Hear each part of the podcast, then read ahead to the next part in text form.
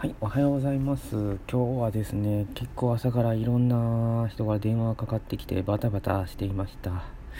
えーね、鬼滅の刃ね、すごい人気あるので、このちょっと鬼滅の刃の話したいなと思うんですけど、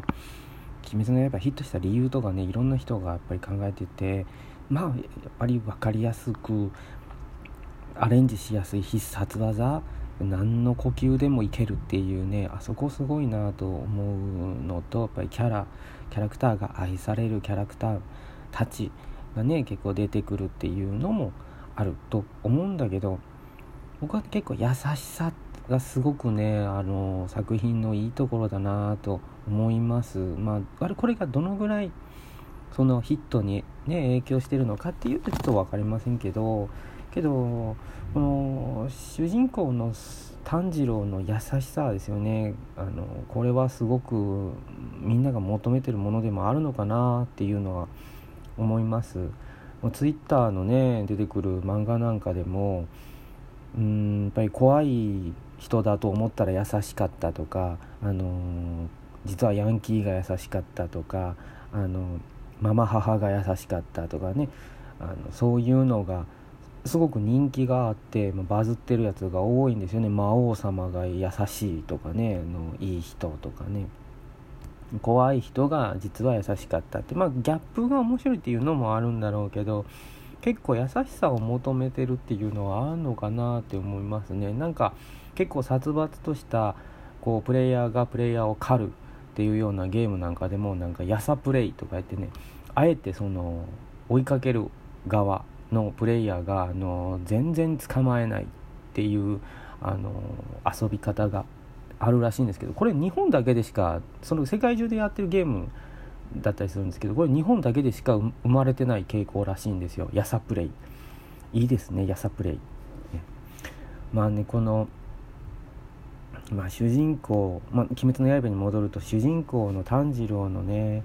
あの思いやりってすごくいいですよね。ずっと家族のために働いてるっていう感じがあって妹のために動いていてで鬼にも優しくて鬼って敵ね。敵そのまあまあ、人間を食べるやつをこうやっつける仕事をするんだけれどもその鬼にもいろいろあるんだねっていうことを思いやってやる。でまあ辛いことももうなんで俺がこんなことをっていうにもならずそれもちょっとも出さずもうやれることは全部やる。ってもう辛い修行にも耐える。もうそれはひたむきですよね。でかといって戦闘狂でもない。憎しみからその鬼たちをもうぶっ殺してやるっていうわけでも全然ない。だから本当に人間としてはもう完成されてるというか理想的な僕にとってはね理想的な人間だなって思っててでこういうのも流行った理由っていうのもあるけどその意義もあるなぁと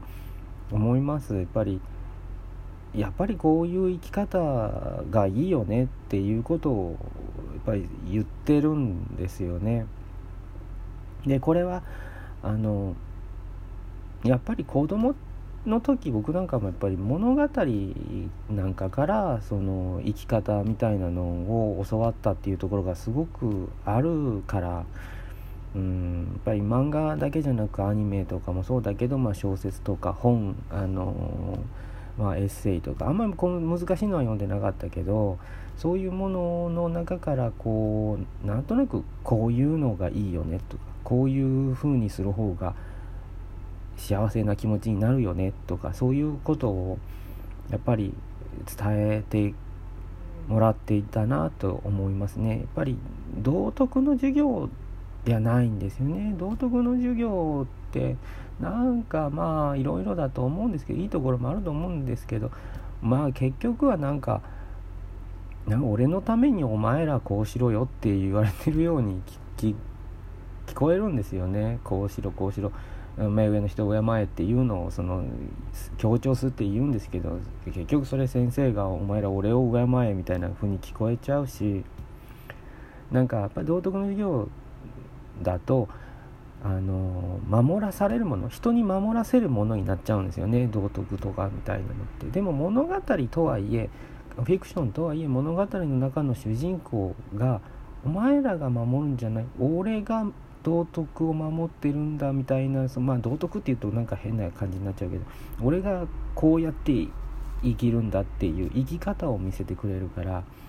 そうするとそれがかっこよかったらやっぱり影響されるんですよね。いい意味で影響されるからこれがやっぱり流行ってるっていうのはいいなと思います。やっぱりこれでまあ子供たちにもいい影響が出たらいいなっていうふうに思います。それでは今日はこれだけです。